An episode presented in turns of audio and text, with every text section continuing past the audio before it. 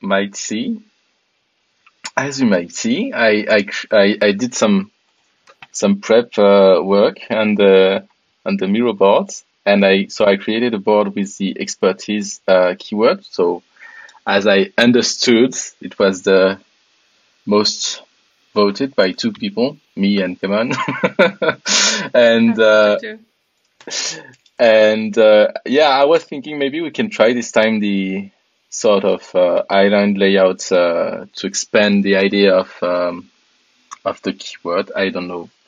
Um, so basically, you have these hexagonal tiles that you have some, you know, on top and the right right hand corner. If you if you don't want to go to the tools each time. Um, and yeah, so today we are on the E later and it's expertise. What do you, what, you know, Mark, you, you shared this one. Uh, what, what did you have in mind when you, you came um, up with this word? Yeah, so sorry about that. yeah, there we go. Um, we uh, there's a couple of things that popped into my head. One is, I mean, there was a moment in a talk not too long ago where it felt like the notion of expertise was actually met with some hostility. Kevin, you may remember. Yes. You know?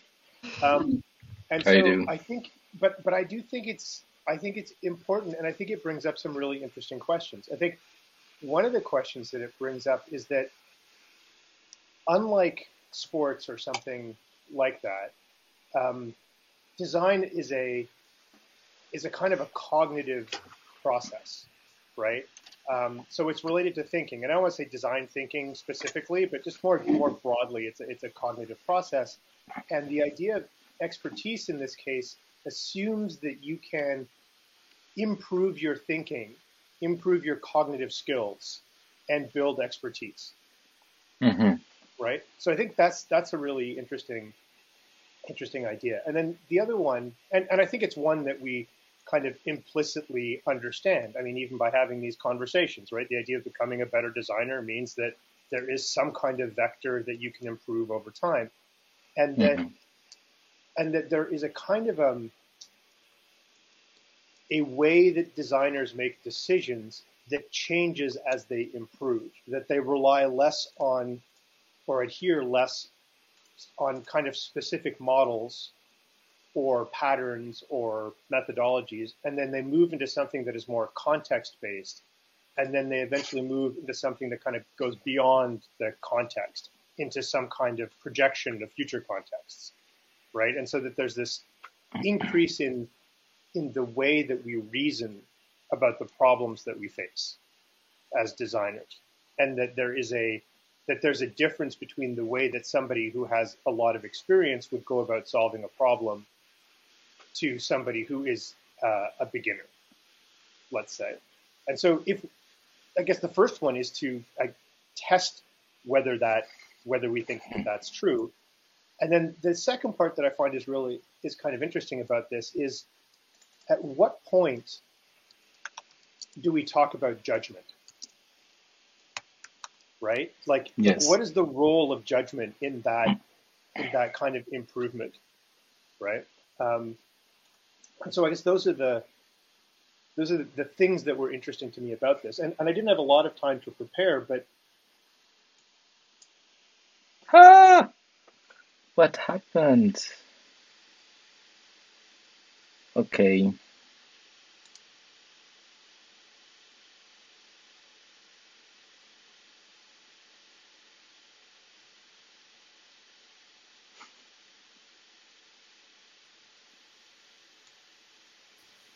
Hey, is it me or we just? Uh... I just I, I broke down for me too. Oh yeah, okay. So, so it's Kumospace. They did something and we so we didn't uh, hear the, the end of your of the sentence, Mark. Sorry. Right. Oh, I was going to say yeah. So the only so digging through my library of stuff, um, the one the one book that I found um, that encapsulates this fairly well is a little bit older. Um, and it's conveniently enough called Design Expertise. Um, mm-hmm. Originally written by Kees Dorst, and I've got the translation from uh, Brian Lawson in front of me. Um, and it goes through that, and I think that's probably where my foundational kind of understanding of that transition from beginner to expert kind of comes from. I was just going back through my notes from that, but yeah, that's I guess that's the that's the groundwork. Mm-hmm. I think mm-hmm. in terms of why I was thinking about it. Okay.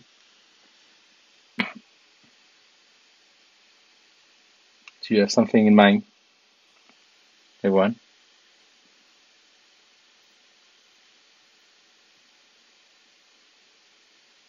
you know, it's funny because there's a part of me when it comes to expertise. It's kind of like uh, I believe it was attributed to I can't remember the Supreme Court justice, but you may have heard the quote in the United States. It was basically, um, "I can't tell you what pornography is, but I know it when I see it." mm-hmm. And I think I think in in some ways, for some things, so it's nowhere near a universal because I think oftentimes we're designing in areas where we don't have a lot of just don't don't have the capability to, to you know we, we don't have the experience around there. But I do think that there's times where like for example, expertise. I can tell a very skilled practitioner going into a situation where they are very confident in what they don't know.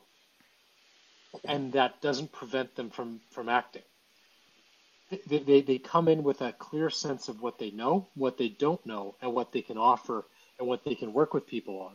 To me, that's in a strange way a real sense of expertise um, that you can see in somebody. It's almost like this this this this ultra humi- humility, if you will. Um, so, but I'm trying to think about what does that act. It's like a tacit kind of a thing. Um, it's it's like the inverse of Dunning Kruger. yeah, is what it is, right? That you that by understanding the vastness of the realm and the fact that your expertise is often fairly narrow and that in a given project your level of expertise can be widely like wildly different between different aspects of the project right? But understanding the boundaries of what you feel comfortable feeling like you have a handle on and the things that you know that require either another person or research or something like that is, I think, a key to being able to to work in this environment. What comes to mind to me is actually that associate expertise with taken actions, even if what you uh, what you propose to be doing may not be the right thing, but this mere confidence that you are ready to take the step and move the project in a certain direction, I think is what comes with certain level of uh, experience and expertise. because for these that are, for the people that are less familiar and um, don't kind of know how to swim in this unknown territory, is very difficult to begin. So I somehow think that expertise it can be exhibited when when people are willing to take a step forward uh, for the project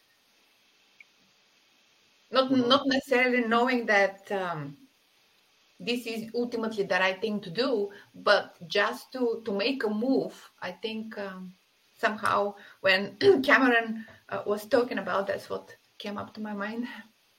Mm-hmm. I think the other thing is that in the in the Kees Dorst book, as I remember, he makes a lot of um, kind of analogies to learning a music instrument. I think he talks about like a flautist at one point, and I've always found that to be a really interesting model as well because there's a point like like I can I can strum a few chords, but to be honest, the guitar still plays me. And there's a certain point at which you overcome that and you start to actually like master the instrument in a way that you can make it do things that other people can't do right or you can you can push the limits of the actual instrument um, so I think that's a that's a really interesting notion of expertise as well. Your ability to kind of overcome the material and really start to play with it. Mm-hmm. Yeah. You know, it's interesting about that is that talking about the material is that I think one of the things around that is that uh, an expert, as we're using it in this case, is somebody who I think understands the material and the craft of organizing material into something, even if they do not know what the thing it is that they're going to. Like, just for example, say you're, you're doing some strategy work. Your materials in that case are your ability to form you know, to, to have some empathic perception, you need to be a little bit personable. You need to be able to work with people. You need to, you know, help. You have to have a certain level of patience and all that kind of stuff. And I, to me, that that's almost the materials are. Whereas, say, if you're a graphic designer, you need to understand the digital interface. You need to have understanding a little bit about color and and you know usability, you know UX and stuff like that. And I think that that's again not knowing what you're going to create, but I think that the the expert um, has a has a handle on that um, and knows knows what materials do and how they can be done, how they can how they can be done, how they can um, be applied. Mm-hmm. Yes, I, I, would say there's something about you know this is one of the critique of uh, of uh, expertise or experts at least is that they they are good for one specific thing, but we cannot expect from them to you know to know everything. And the fact that we are conflating their expertise in, in one specific domain and you know the fact that they, their expertise in this specific domain kind of tend to contaminate our perception of their global expertise, their overall expertise, right? So there's something about the fact that they are experts in a, a, a really specific domain.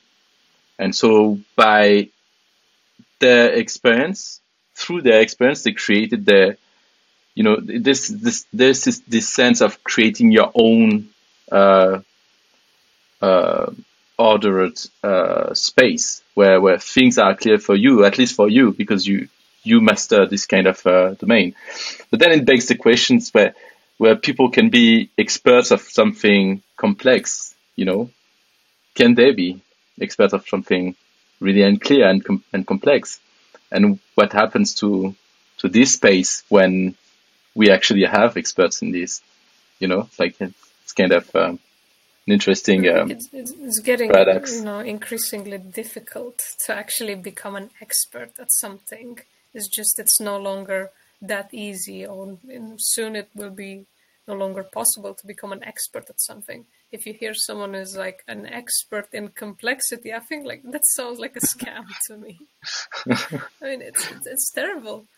But you know it's like the, the only way to do maybe the, to, to learn to balance expertise with the world is maybe that uh, concept of the T-shaped people, where you have this, you know, focus, maybe a narrow focus on something that gives you the perspective, but also you have this array of uh, understandings and kind of try and overcome the bias of your area of expertise that doesn't let you question.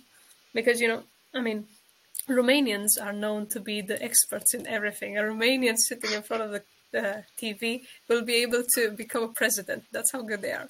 But what's interesting about it is that when someone is actually an expert, they are very good at what they do but and they begin to project that expertise on every area of life and they think mm. through it which is sometimes is useful but many times it becomes very impractical so expertise actually can make you weaker in life and just because you're good at your in your field that doesn't make you a better person or a you know kind of mm-hmm.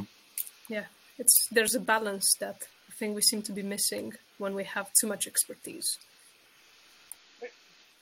I think that's true. I think there has to be some kind of way of understanding that you narrow down your mental models that you have built up for yourself and that you need to challenge them. And so there is a kind of responsibility. I think I think something else that's interesting too when you talk about complexity is the is differentiating between having expertise in working in a complex ecosystem versus having expertise of the material itself, potentially. Right? So if you're, I mean, I don't know. Is there is there a difference in that? Is there is there a difference in that you your expertise is actually like in humility, as opposed to being an expert in the end thing? You just know how to deal with complex situations, even if you don't fully understand the situation. And part of your expertise is admitting that you don't understand the situation or can't.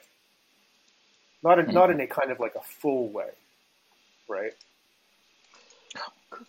Does does perhaps expertise maybe I'm trying to think of because I think that's an interesting point. When you're in a complex situation and I mean is is maybe expertise as we're talking about it also tied to confidence? Because in many cases, and the reason I say that is because the idea of the knowledge, I mean, it's almost it's very difficult to objectively assess. Like I may think I know what I'm talking about, and but in a real complex situation, is the only way is if I actually do it and show it, and I actually know. Not only know know what I'm talking about, but that what I'm talking about has clear and appreciable value, as opposed to I think I know what I'm talking about, Mm-hmm. and I'm going to try and argue my way around it.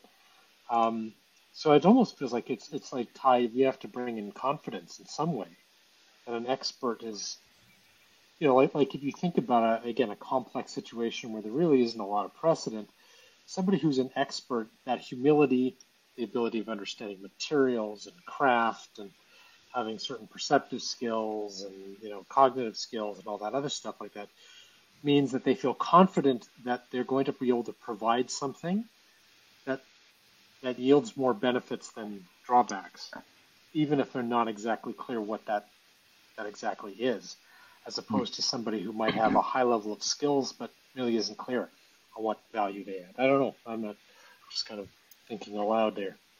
I'm thinking that probably in these situations, what is what makes somebody an expert if if you can contribute with a new idea uh, based on your knowledge, so that you can show how by understanding these intricate patterns, and you can make a relationship between ultimately unconnected areas um, you you can put forward something new. So to me actually this is a i was going to say uh, before that that i was wondering if expertise actually expires but then i kind of argue with myself saying that if you know how to create these patterns probably expertise from that uh, context doesn't expire and you you kind of carry this skill no matter no matter what you just have to be indeed humble to acknowledge that perhaps your knowledge may be outdated so that you can onboard new kind of knowledge but Mm-hmm. ultimately the skill of this pattern creation and looking for these new new really interesting connections maybe maybe it's more lasting than uh, i was initially considering i don't know I mean, I have to renew my driver's license. It would be really funny if that was the thing that kind of happened. You know, your, your expertise license is uh, is expiring. You need to go and. do something else. Well, I- you, you know, Krazi, actually, that's an interesting point, and and I it kind of got me thinking because it's almost like there's different types of experts. So, for example, like there's riding a bike. You almost never forget how to ride a bike, even if you've never ridden a bike in 25 years. Then there's stuff that you've learned that like you just forget. You oh yeah, I forget about that theory or that method or that sort of stuff, and and then there's the things you kind of just get out of practice with, like if unless you're doing it regularly, you, you're just not as good as you once were. And and all three of those things are kind of a type of expertise, are embedded within expertise. And it's interesting. I think maybe this also comes back to the humility thing, maybe knowing when this is just a bike thing, and that once I get in there, I'm going to know how to know what I'm doing, and I can perform it at whatever level is necessary. Versus, I'm just out of practice. Like if you think about it, how much modern education is predicated on this idea that roughly, you know, you spend four years or whatever it is, X number of years in a program, and therefore you've got all the knowledge you need. Like Mhm. as if could you imagine like, well, here's what I'm gonna do. I'm gonna I'm gonna go I'm gonna get involved in an exercise class. I'm just gonna take the exercise classes for about three or four years, and then that's good. I'm fit for the rest of my life. I don't have to ever do anything else. Um, Which is what some does, you know? exactly what some some are doing, you know, it's like exactly that. I know some Yeah. professors that are, you know, with the same knowledge as in 1999. so. Yeah, but, but to come back to what Mark is saying, I mean, there's times where it'd be like, you know, you just renew your license because it's like, you know, it's your bike riding license. Yeah. There's a whole other thing about like, are you renewing? Like, are you up on things? Like, are you or are you sharp on things? Those are two different areas of expertise. I, I want to I want to to say something about the fact that we first we we discuss expertise with without specifying if it's expertise in knowing something, you know, because you you you you learn the knowledge about this uh, about this thing, and expertise because of of practice, which are kind of you know a bit too, I would say a bit different, because you could have like a, an academic expertise on something, and never went in the fields and actually tried anything. So it's it's like uh, not uh, incompatible. And and I do feel like we we are we are speaking of expertise in terms of uh, uh, one individual. But uh, uh, maybe it's interesting to see what uh, you know in, in terms of context, what is expected from expert experts in general, or from people with expertise, because in in in fact, I do feel like people experts tend to you know provide answers to questions even if they don't know because this is something that is expected from them.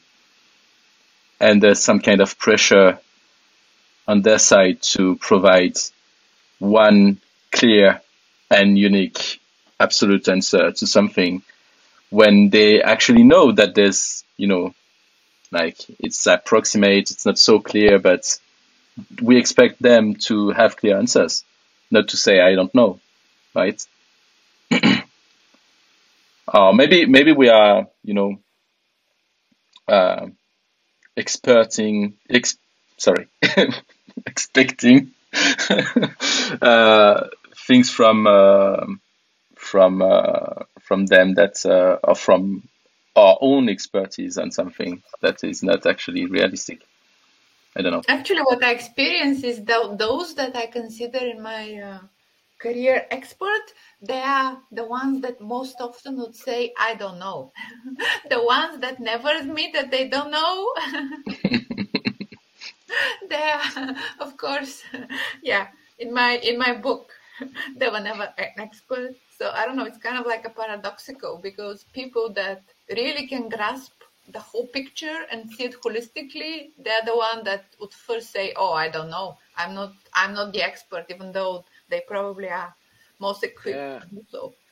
but you know what? What's interesting is, is that there's also like field expertise. Like you know, just I'm trying, as, as, as you're talking about this, I'm trying to run it through a scenario, and I'm thinking about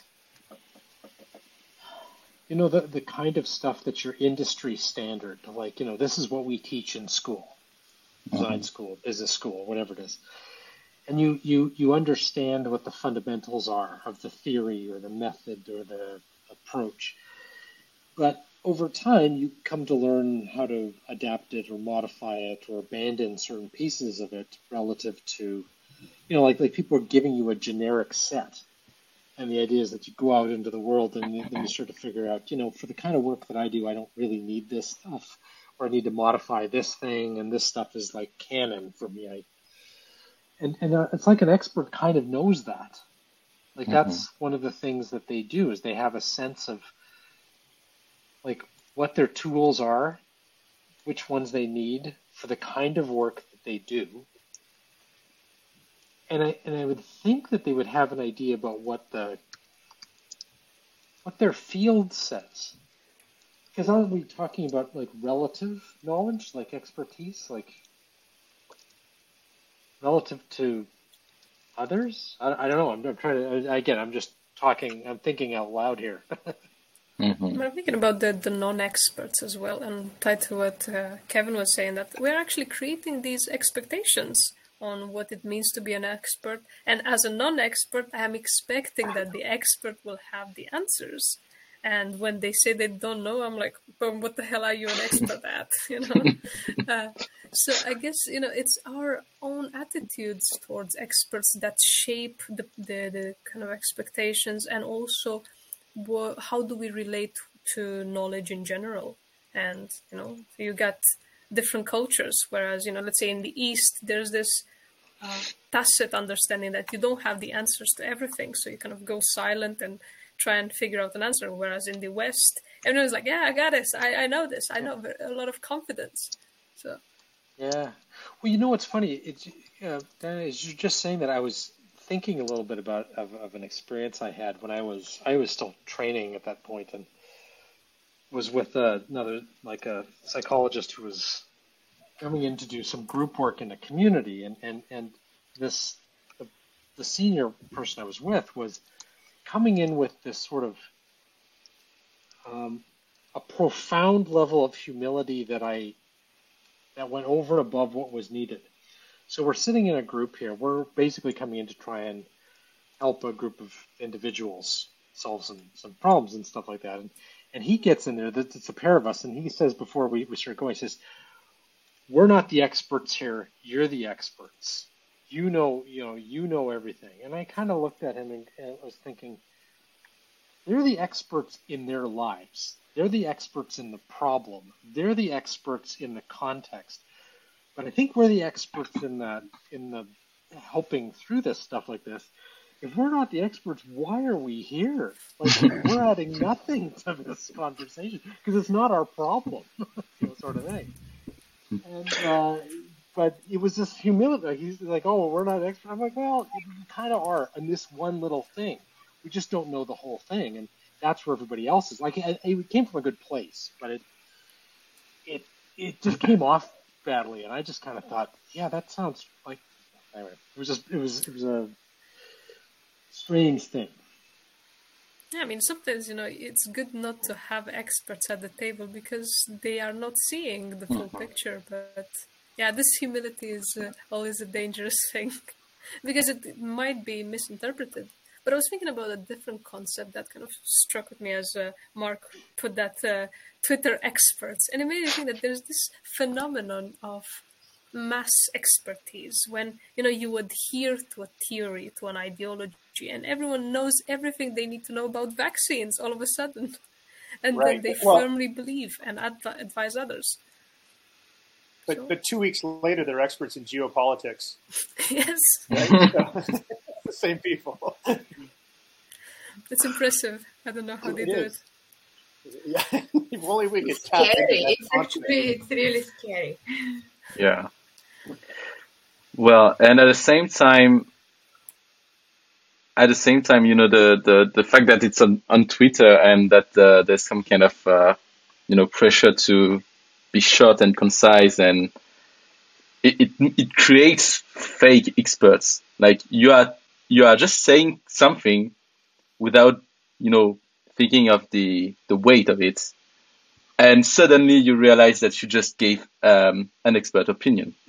you know, it's like just no, it's just like that. I'm just saying that, you know, like that, but it can be totally interpreted as a, as something like absolute, like what what we could expect from an expert to say, actually, you know. Yeah.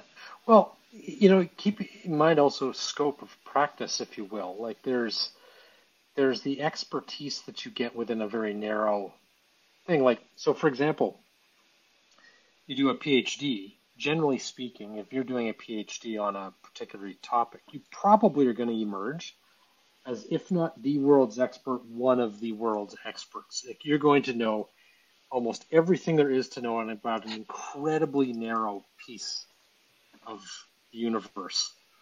Uh, of, of, you know, but but you will know that you will know that probably more than anybody because you have spent all that time. Mm-hmm. So you could say, well, oh, I'm an expert in this topic, but then there's like, well, but you're you're you're studying in a particular department or discipline.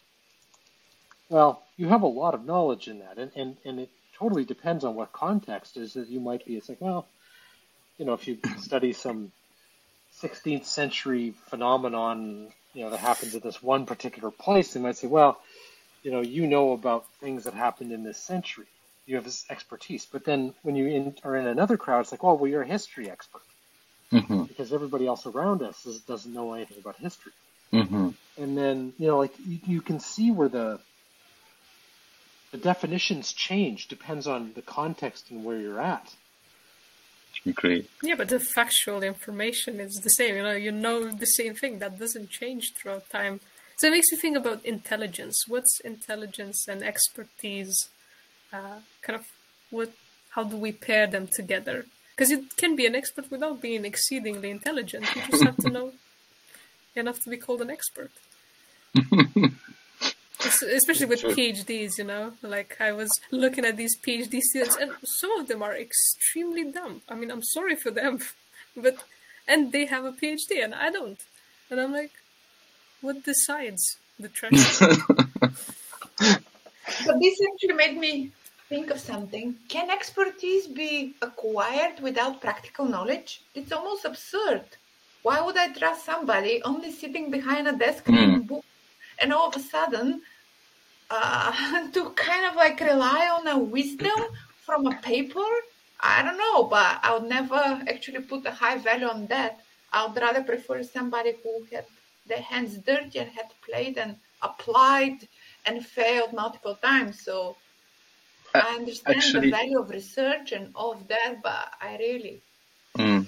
if i have to choose i'll go for those that uh, actually that I, I do feel like there's something interesting in what you are saying, uh, because to, I wrote something about you know uh, expertise that is necessarily shared amongst uh, a community, and I do feel like you need all of those people to make like the big picture, right? So you you need you need like uh, one expert in in uh, you know a, a domain of knowledge that is not practical, but gives you insights and you know, some kind of, usually when it's not practical, it's, it's, uh, it's about, uh, either like, uh, uh, something where, where it's not possible to, to apply like practical knowledge, like, you know, and, or administrative stuff, or, you know, where, where it's about knowing how something uh, operates.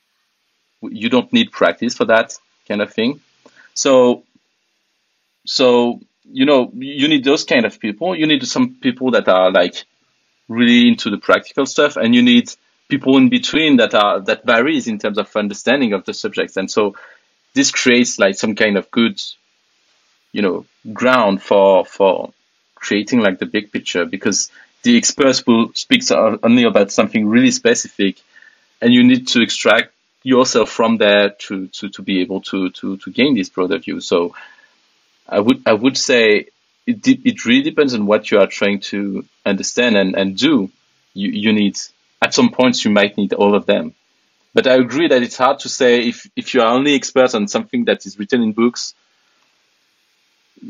and and you are operating in you know in the practical fields, you would probably perceive it as something like not necessarily useless, but some kind of not really relevant to you because you know something that is totally different or might be conflicting something that is written in books.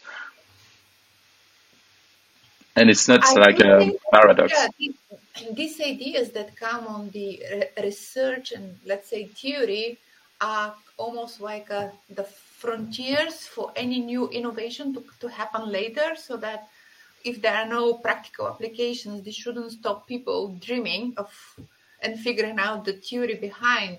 But somehow I almost feel intimidated when I see somebody with the doctor title, and then uh, I hear others who have much more like uh, experience on the field, but they never dare to, to come forward because they don't have the accreditation from that context, and it always had bothered me. Yes. Why is it? Why is it like that? But yeah, it's not it brings up an interesting question, though, about the the way the ecosystem places the expert. Right. So, what is what is asked of your expertise? Like, does the expertise make you the leader? Does the so if there's this external and, and in a way, it's the same way that when clients hire you as a designer, you know, do they do they treat you like an expert or do they treat you like a waiter? You know, like, I mean, I've, I've had a client in the last, you know, whatever two months say the client is always right. Like, just do what I tell you to do. Uh, Ex client. Um, um, and not, not not specifically for that reason. I mean, just just in general. But but there there's a there's an externality to expertise in the way that it's used if it's embedded in a human, right? That the organization kind of decides, well, what is that? What is the value of that expertise? And if that expertise is potentially overvalued, then the organization will get into trouble or the project will get into trouble. Mm-hmm. Right? But yeah, and, and I think those people who read, like those people who are, you know, academic experts, as long as the role that they are cast into in the ecosystem is relevant. Like, for example, putting actions into historical context, for example. Previously, when this happened, or previously when, you know, institutions tried to implement a large scale course of action, these are the outcomes that have happened, and you are repeating these patterns. That becomes really valuable, right? And and and the expertise there is understanding the historical context and being able to make connections between other actions, often at large scale that failed, for example, or that were successful, right? And mm-hmm. those things are, and at that point, it becomes really valuable. Now, I have a question because if if we look at this, uh, what uh, the island we just created, and now we we ask the question, what what it means for, you know, for designers or practitioners if they want to become better at what they are doing. What what that means because we are saying both at the same time that yeah you need to gain experience to be an expert in something. So it sounds good, right? But at the same time, we say we are saying that it's not so good for many other reasons we just discussed. So what would be like some kind of elements that you want to add that, you know, uh, address the question in, in regards of becoming better at what we are doing? First of all, I don't think anything in here, for me anyway, suggests that having expertise is bad. Or, and I'll even I'll even go further. I don't think there's a point where having greater expertise is less valuable than having less expertise. Right? That that in this case more is better. But I think that it's also not a static concept, as mm-hmm. pointed out, right? That that expertise is not something that you achieve, but it is an operational thing that you work through. That you that you that that expertise requires ongoing work, right? Um, I don't mean and I don't mean like you need to like like you need to work on your expertise. So you happen to be an expert at something at some point. That well, that it is that it has a that your expertise has a half life. Mm-hmm right? That you that it does decay, and that you need to that you need to work on it, and that part of expertise has an aspect of wisdom that so you know what you don't know, and that becomes important as a, an important vector to your expertise. It's interesting to look at it visually, you know, like the the island metaphor here because you see how expertise has these, uh, you know, how deep is the fuzzy territory into the expertise, and I think that stands out a little to me. It's there. There's a high degree of uncertainty, and there's uh, an absence of knowledge within expertise that helps you become an expert. The fact that you don't know is seems to be equally fundamental to you know what you need to know to become an expert. And I think this is decisive. This is what makes maybe a good difference between good experts and let's say bad experts, if we can create such a distinction. But just that level of preparation and the awareness of what you don't know, I think it's really important. Uh, so yeah, I think that stands out to me. You know, becoming a better designer to answer the question is really having that awareness, that limit, not as an insecurity, but really being humble about what you cannot achieve, but trying to, to do better every day. understanding mm-hmm. this work in progress. There's also something about the fact that we, we, we are talking, if we are talking about, you know, design and designers, we are talking about a professional domain of expertise that is expected at some point also, right? So this, if we come back to the, the expectation part, we expect designers with a specific title, especially with a specific title, to be experts in that specific thing that they are doing, right? And and we know that it comes from mainly from practice. Um, but there's some expectations about about it. So it's not it's it's in a way it's unavoidable and it's what how do you as you said, how do you find the right balance in you know in what you are doing? Yeah. You know, one of the things it's also much of this is also a um,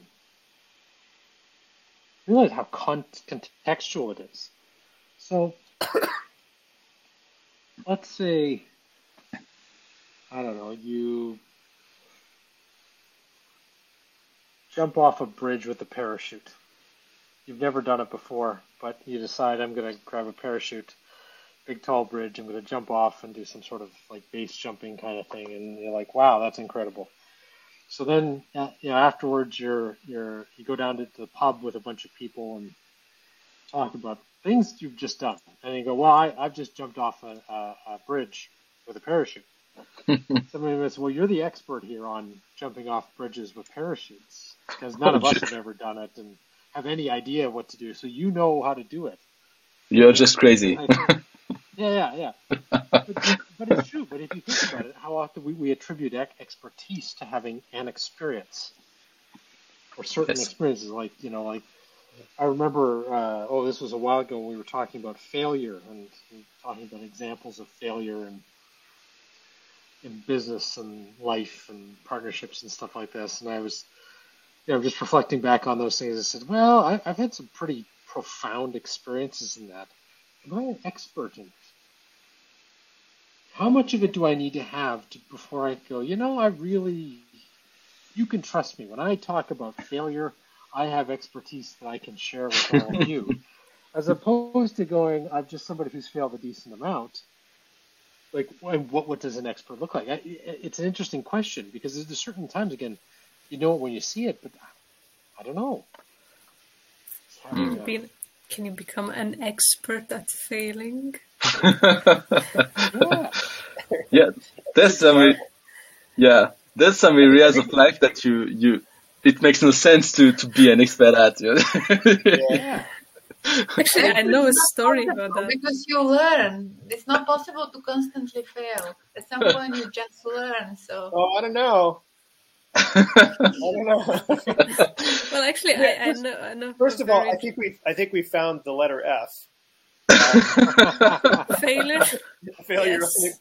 We know that one, but yeah, um, I think, I think it, there's that when uh, when we were kind of working at one of the, the big startups that I worked at, and we would look at the stuff that we were looking at, we're like, well, nobody's ever done this before. And then the guy, the head of marketing, would always say, and this is well known, a well known term. He would always go, "Well, you know, in the land of the blind, the one eyed man is king," you know? which is kind of like the that's your that's your um, your parachutist, you know, yes. kind of analogy, right? Is this this notion of well, nobody really has experience, but this person has marginally more experience than others. And I was talking uh, talking to a friend of mine the other day about her experience, like through COVID and and how how it kind of worked. And um, she's somebody who's who's been through a lot, um, and and, and, and we we both kind of have, and we both fared fared it fairly well for you know, I mean, luck and among other things. But uh, but she said to me, she goes, yeah you know, some people have really never come up against any adversity, but those of us who have our sea legs seem to have done all right. and this notion of kind of like having your sea legs, of having been through it before, you know, uh, it's um, I think I think that does that lived experience does help you hmm.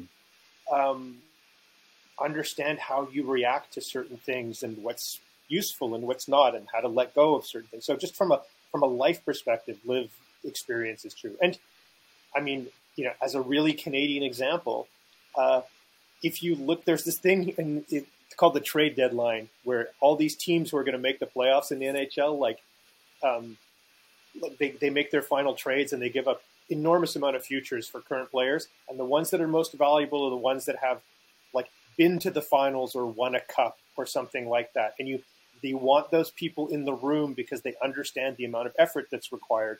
They understand what a slog it is. They understand the, the processes of, of making that happen and performing under immense amounts of pressure. And, you know, mm-hmm. like that, like those things are all relevant to the organizational knowledge that you bring those people in who have their sea legs and that makes the organization more resilient. So are we rewarding the, the pain they went through in some way? I, I think what it is is the the wisdom of having understood or having gained perspective on what's required. Right? Mm. So this is a, a, bit of a, if I may, just a, a bridge almost between quasi what you said and, and, Mark what you just said. And, and so I, I'm trying to explore this in my head here about failure, expertise, and you know all this kind of stuff. So uh, this time of year, uh, like between you know usually January and about mid-April, uh, which is now, uh, is always my busiest time of year because I have a lot of clients that have to get things finished for like usually a lot of the people who work in nonprofit or government or anything like that. Their fiscal year end is end of March, and you usually get a couple weeks extension. Mm-hmm. So uh, I work with my clients because what happens is um, I end up having an, an, overabundance of client work. It's just because of the way things are. I always know it's busy and stuff like this. So what I try to do is, is organize with my clients to make sure that you know I don't get requests in bulk at the last minute because they're all, all trying to do a bunch of different things. Try to manage things really well. So I was talking to somebody about this, and I said I had this one client. So I had done everything I needed to do for this client in December. And I knew that they had a final report to have, have to be submitted by the middle of April. So I started saying, hey, uh, can you just tell me what the outline is? Because I'd really like to get on this so I can, uh, can you know, get, get it to you nice and early and stuff like that. Yep, yep, yep. So anyway, um, I do a number of things. So I'd, I'd written things into a contract. I uh, just brief, you know, about getting things promptly on time and stuff like this. I'd sent out around a work plan a few weeks before that. It all been approved, you know, everything. I uh, I would follow up on emails. I would point out notes. Fast forward, basically, I get uh, the specifics about what goes into the report about two weeks ago of course, everything's all happening simultaneously. I'm just like, you've gotta be kidding me. I had, you name it, like it just as, as I did whatever it is that I could, and they're like, oh no, we're just, we're getting we're gonna get there. So I was telling somebody about this, and I said, you know, I just I, I get so frustrated with myself. I'm like, keep trying something else. He said, how long have you been doing this? I said, well, this kind of work specifically, at least, well, about 10 or 12 years. He says, "Yeah, I don't think that's I don't think that's you. I think that's them."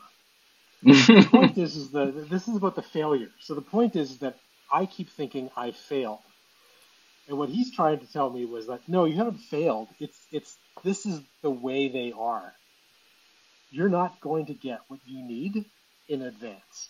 It's just you know if it is, it's luck. Mm-hmm. And so I'm just thinking about this. I'm thinking, so I'm learning. So question is, is what am I learning? Am I learning new ways to not do this? Am I learning that there's no point, like working too hard because it ends up in the same place? And it does. It almost always like the litany of, of techniques and tools and tips and tricks and everything like this I've done to try and stop this from happening is just like goes on and on and it almost it, it does work sometimes, but most of the time it doesn't work. Um, so what's my expertise? Am I an expert in just simply knowing that next year, same thing, just get Why lots aren't of sleep. you failing? You know, you, you should conduct an experiment of failing them, so next time they are becoming cautious and they will give you what you need in time. It's a bit of a risky one, though. but Yeah, yeah. I mean, because it's interesting. Like I'm sitting there thinking, so what am I an expert in? I feel like I've I've earned a lot for expertise. I failed, but what have I actually learned aside from just you know give up? I mean, I, I've learned lots of ways I mean- fail, I mean, fail and failing.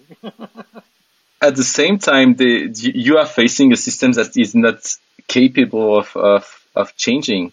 You know, it's like there's no feedback mechanisms in their side. It's not possible for them to, to learn from the situation and to, and to adapt and, and, and change course of action next year. And you, and you know that, I mean, all big companies, all big, you know, institutions is exactly like that. You know, it, you know that there's a period in the year that it's, it's crazy. Everything needs to be done anyway, you know, and and people are just uh, waiting for it in a sense, like Yeah. because the systems, in, you know, ins- i- i- incentivize them to to to to do other things before this period, so they are not focused on this on these things particular that you will need, but they are in you know 100 other things. so yeah, it's like you know, it's like I know this, and uh, uh, yeah, I do feel like some sometimes you either you you learn to live with it, or or you just stop doing it at all. Yeah. Sometimes it's the there are the only two like extreme solutions. you know, The other the other thing too is if if you have a client like that and you're continually pulling their ass out of the fire, they think the process is working. oh yeah, Right? That- that's true. that's part of that's part of it too, right? And so you're like, well, and we've had internal conversations about that with clients where everything is a well, what- what the the um, we call what you just went through a fire drill, like where everything's a fire drill, right?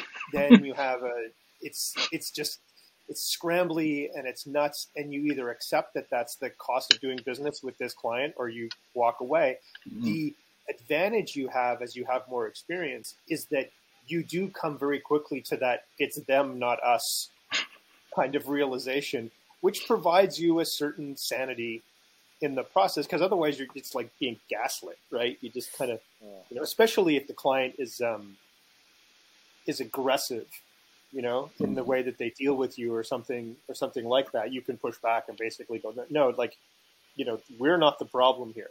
Like we've outlined a process for you to follow and here are the deadlines that we gave you and the stuff didn't come through. You know and then the other one is to um is to well what we've done in the past is to do it with with money. Basically like we will we will say okay if this if this happens and we need to pull overtime we're going to this is going to be the extra on the fee for getting this done. Right? And and and we're very clear about that threshold. Look if we don't have this by here then you know we're going to have to move other stuff around and that's not going to be free. And a lot of clients are actually fine with that because the money is worth less to them Hmm. than the change in the organizational structure that they would need. And so it's not even True. aggressive on our part. It's more like like if you want to work this way then this is what it's going to cost and a lot of a lot of organizations make that you know make that calculation and are fine with it Yeah, talking about rationality, it's usually in organizations like they prefer to pay more than changing the system. That's actually yeah. yeah Totally bottom true. line, being an expert doesn't make it easier. no yes. I, I'm, I'm hoping nobody gets that impression That would be- yeah i mean I, I don't, but i think you know going back in terms of the design stuff i think that there is like like if there's no vector of humility in what you're doing like there's no mix of wisdom with your expertise i think that's where you get into trouble right Mhm. or or if you like you yeah if it's a static concept i have now become an expert and therefore i don't need to do that when i i once Yes. i once taught i once taught for a um my first big teaching gig i was just taking over for a summer for a, a professor um, and it was 2000 and, oh man three or something like that, and it was two carousels of 35 millimeter slides for each class. It was a design history course, and it was that I could tell that it was the same stuff that he'd been using since the early 90s. Right, so it's 14 years worth of 14 years worth of the same curriculum. You know, and I get the efficiency in that. Like the history hasn't necessarily changed or anything like that, but you know, it's, it's like stuff had happened since then. so, Yeah. but Oh. Uh, fortunately, everyone, I, I'm going to have to go. I've got to. I've got to jump off to another meeting. That's Yeah, my. Tuesday. Okay. okay. Well, thanks for joining. yeah, Yeah. thanks, Yeah. Kendra. Good to see you. And we, Take I care, hope, hopefully, we see you again in, in two weeks and we talk all about failure. Yeah. Go. Yeah. I got a book. The, the topic about which we're likely all experts. Oh. All right. Take care, everyone. Bye. Take care. Bye. Oh, uh, on that part, I just want to say there's some areas of life where, where, where people are, you know, it makes no sense to call people experts. And I was thinking like, you know, like in, in, uh, in, uh, in the kind of, uh, religious aspects of it or stuff like that, they are not, to- we are not talking about experts. We are talking about gurus, right? Something like that. Is it something About possible? Experiencers, you know, these people who have a profound experience and are willing to share it with others. They're not experts, but they are kind of, yeah, maybe the sea legs, maybe, or something Yeah. like that. And When yeah, when we were doing the um, citizen journalism site that we did, or product that we did years and years ago, called Now Public, one of the things that the premise was that all these people were walking around with cameras in their pockets now. And what does that what did that mean for for news in general? And one of the kind of terms we came up with was this notion of um, subject matter experts in presence. That is, your expertise was just being there. You weren't the person who was going to tell the story or anything like that. But your your expertise was about being in the right place at the right time with the right um, device, and that was just the that was the extent of that expertise. Right? There was no more. Mhm. You know, there were other experts who were going to make make sense of what it is that you saw. But so there are different in a, like you say in an ecosystem there are different levels of expertise and they're all required and some part of that expertise is just being there. But I still Mhm. think it's a bit dumb to just say, like, let's say it's a simple task, like, I don't know, taking a picture of a landscape. I can't call this simple action as I am an expert just because I have a phone and I see a mountain and I'm taking a picture. Whereas, like, uh, you know, I'm not a photographer all of a sudden, but we tend to have this, you know, we, we loosened the barriers of what makes us good at something, what makes us skilled, because there's no longer enough uh, critics, enough. I don't know. What, what do we need to keep it in balance? You know, like there's so much content flowing, so much action, Yeah. so much activity from everyone. That, yeah, you need you clearly you clearly need some kind of uh, self oriented uh, critical thinking about yourself about your knowledge you know uh, I, I do feel like there's some kind of uh, uh, an interesting theme with uh, being a good skeptics of your own abilities you know. Like you know that you know things but you know also that you don't know things and so this you know is like this kind of um swords uh, on top of your head that says you might not giving the right uh, thought about it or you might not providing the good answer. And you know why you could be wrong you know actually yeah On the bright side, I have decided now, listening to all this talk on expertise, that maybe I should become an expert at something. I don't know what. what should I become an expert at? That's uh, Hmm. What do I, what do I want to spend the next five to ten years doing? yeah, but like in a highly concentrated way. It's like I, you know, I want to be good at my job. I want to be a better designer, but I don't want to be an expert designer. It's that's I don't I don't feel like this is my ambition. I want to learn Yeah. other things. But an expert. Yeah, I, I do feel like there's something interesting in being, you know, in being a good designer, in, in trying to be an expert at other things that being a designer.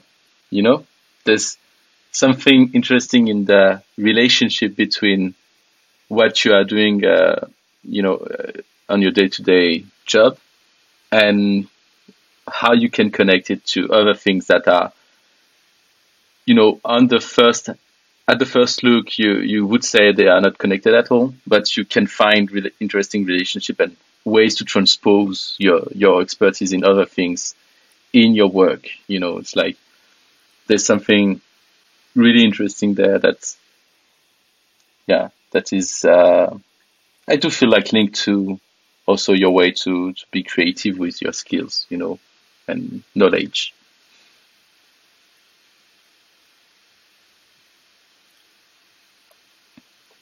Don't know. This should have been the last thing. I don't know.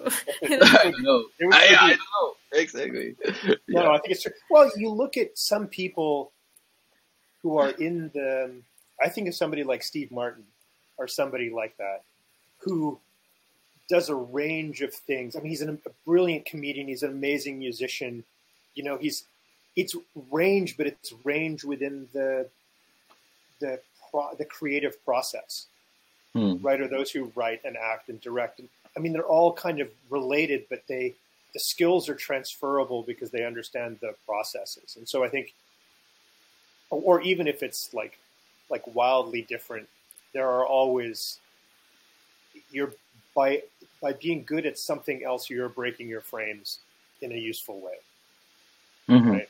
And I think that's part of what we're you're talking about with that kind of self awareness and that that developing. I guess I guess you understand what it means to develop expertise, and by just understanding what that means, applying that process or having that knowledge and bringing it into a different sphere um, makes it easier to master that other thing potentially Yes. because you have a you have a certain standard or certain level Mm. of knowledge about the process that's required, the amount of dedication, the concentration, you know, the return to practice, all those things. So, I think that Yeah.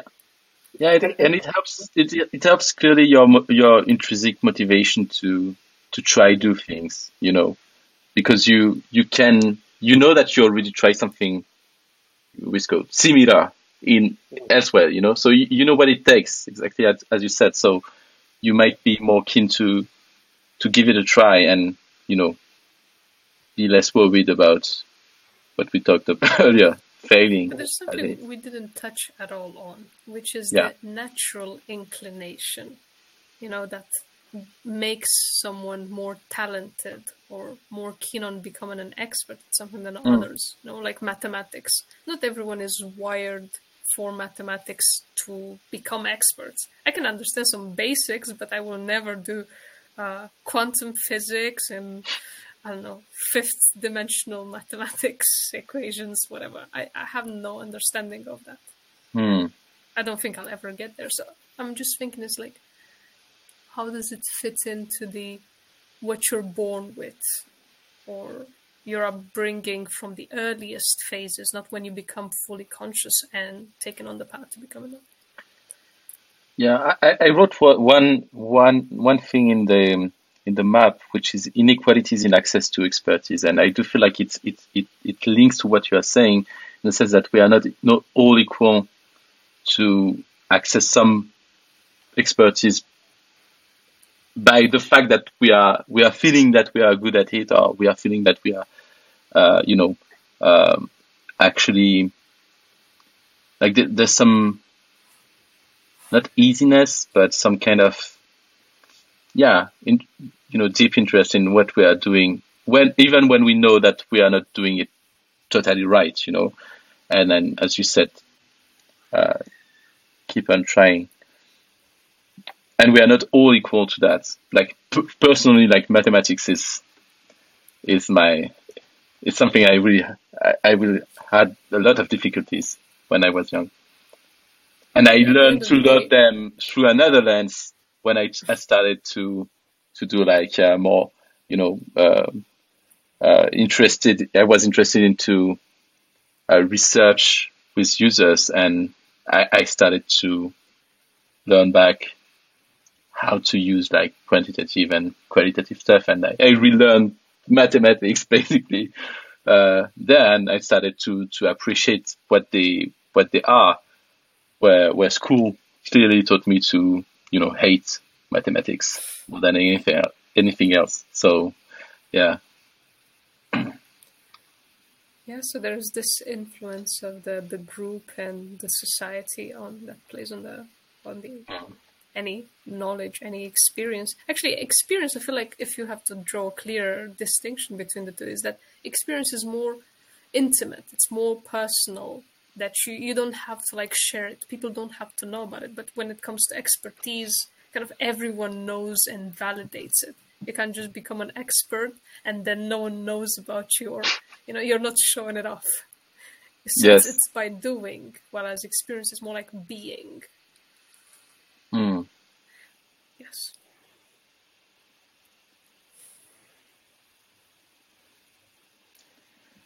Um, I had something in mind right before before that, but I I forgot what it was. You felt silent, Mark.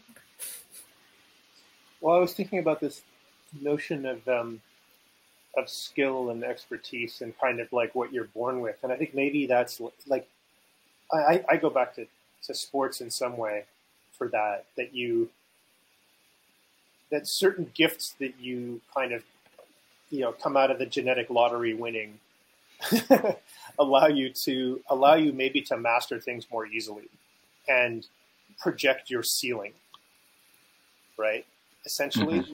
that there are that there are certain people with certain gifts certain types of muscle fibers certain body compositions certain mitochondrial kind of alignment or however it kind of happens that lend themselves to being you know sprinters or something like that. And then they need to work and work and work but at some point the kind of natural ability will determine your ceiling like how far you can actually go. Mhm. um, and I, I would expect that that's the same cognitively as well right? Or or through empathy or or any other kind of aspect of of your personality or kind of skill set. And i think that's you know that's that makes experts unequal. Yeah, agree. Right. which i think is which i think is fine. I mean i think that's that is the variety that is. Yeah, yeah. That, I, I do feel like probably in terms of uh, cognitive abilities, there's some things that you can escape that are not just limitations of your, you know, of the way you are born, but uh, also the kind of of uh, you know of context you are you evolve in and the kind of societies that you are living in, and so you you can expand your you can expand expand your understanding or perspective on things just by you know uh, traveling or living elsewhere in a, in a place that that is totally you know alien to to you and you will learn to to see things in a different way. Uh, even if you don't realize it. So um, yeah there's some limitations cognitively that you can escape but i agree that we are not all equal in in terms of uh, some some aspects of it. I agree. I think in terms of in terms of equity as well, if the ability to access those means of improvement so that you become an expert is unequally distributed, that also means the areas of interest to which that kind of global or collective expertise is applied is also affected. Right? So that the mm-hmm. that there are fewer experts maybe on, you know, development of certain parts of the world than there should be. right? Because it's not an area of interest that is equally distributed because the people who have access to becoming experts or at least you know being recognized as mm-hmm. experts mm-hmm. that then puts them in those NGOs or whatever places they are gets you know so that there is a trickle down effect as to who has the access to become an expert. Yeah, right. I agree. And, and the fact is that we we we society evolved around you know evolved on those topics. Like you were talking about being uh, those. I, I don't remember the name of this comedian that you you were talking about. Like he is uh, good at you know in different kind of fields oh, and different. Steve Steve Martin, yeah. Yes, and and you know today it's something that we actually recognize as something positive, but in the past, being a comedian and doing like business or doing something like that, at least in Europe, uh, it was not perceived as something good. You were you were you know with this uh, tag, uh, you are a comedian, and that's it. You cannot be something else because people w- would not understand it, and so it would prevent you to actually do something else. And in the same way, like you, you, you say, being an expert in, I don't know, in some kind of uh, uh, indigenous uh, culture, for instance, that were not perceived as something interesting at all for Western societies, for instance, uh, is now being more and more recognized. And we are expecting experts in that field but maybe, as you said, we are lacking them because we we for so long, you know, didn't realize this part of knowledge was interesting to us or useful or whatever, uh, however you want to frame it. I'm I'm not framing it uh, in the, the, proper way, but you know what I mean. It's like uh, I totally agree. It's it's it's the way the society itself perceives those things that creates opportunities for people to, to be experts in, in, in, in different areas, you know? So, yeah, clearly it's, uh, yeah, this is what I meant, uh, earlier in the discussion that we, we can look at it as a, as an individual, uh, as characteristics, uh, attributed to one individual, but we can look at it as characteristics that we, that's, that are more contextual and and um,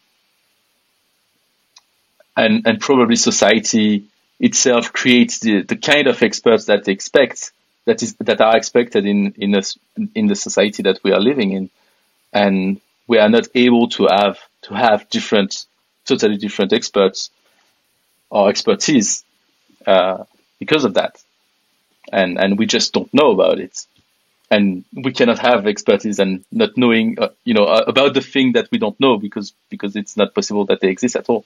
So it's kind of, uh, you know, this this weird paradox that they do exist in science as well. Like the more they, they discover and the more they realize they don't know. So it's exactly the same the same process, you know. Yeah, this bias, you know, will exist in terms of, you know, the quality of the field you're in. You know, it's like if you're an expert in uh, the field of uh, medicine, then you're kind of more important as a let's say a neurosurgeon rather than you're an anthropologist. You know, there's like people sure. will judge these things. You know, being a linguist or you know in the humanities, being like an expert in general is not as highly valued as you know into what it means to be in a more scientific community because of how yes. it is perceived. So you get this difficulty as well. People are not becoming experts because they are being pressured into sticking, taking, you know, what is more reputable if you want to follow a secure career path and stuff like that. Mm-hmm. it's complicated. yeah, exactly. Mm. Well, we have a big island. It's one of the biggest we, we, we created, to be honest. I oh, really it's like very rich. Yeah. That's a shame I cannot share the screen in the Kumospace actually to for the the recording. But uh, yeah, I will add a link in the description of the video so people might will be able to see the results. Yeah, I, I find it interesting that there's a lot of fuzzy, unclear space in this island, actually. And, and, and, and in contrast, we have like quite a lot of, uh, you know, mountains. Well, I, I, at least they are really visible, you know. But And the shores are very interesting because you have like the way they're placed. You know, there are a few shores, but they're like very inland and they're like surrounded by the fuzziness. yes, It always it always looks like an island that's good for cliff diving. yeah, true. That's true.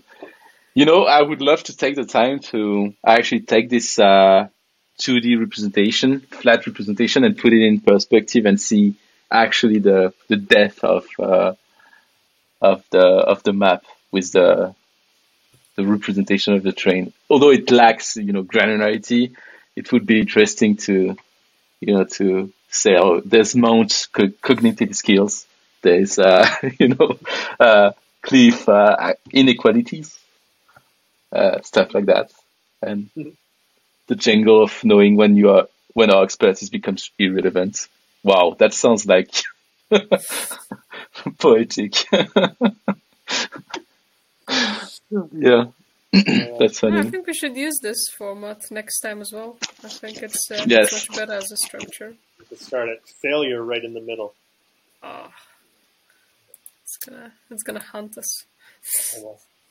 Uh, well, this is good. I'm going to uh, I'm going to sign off. I got to get ready for a call.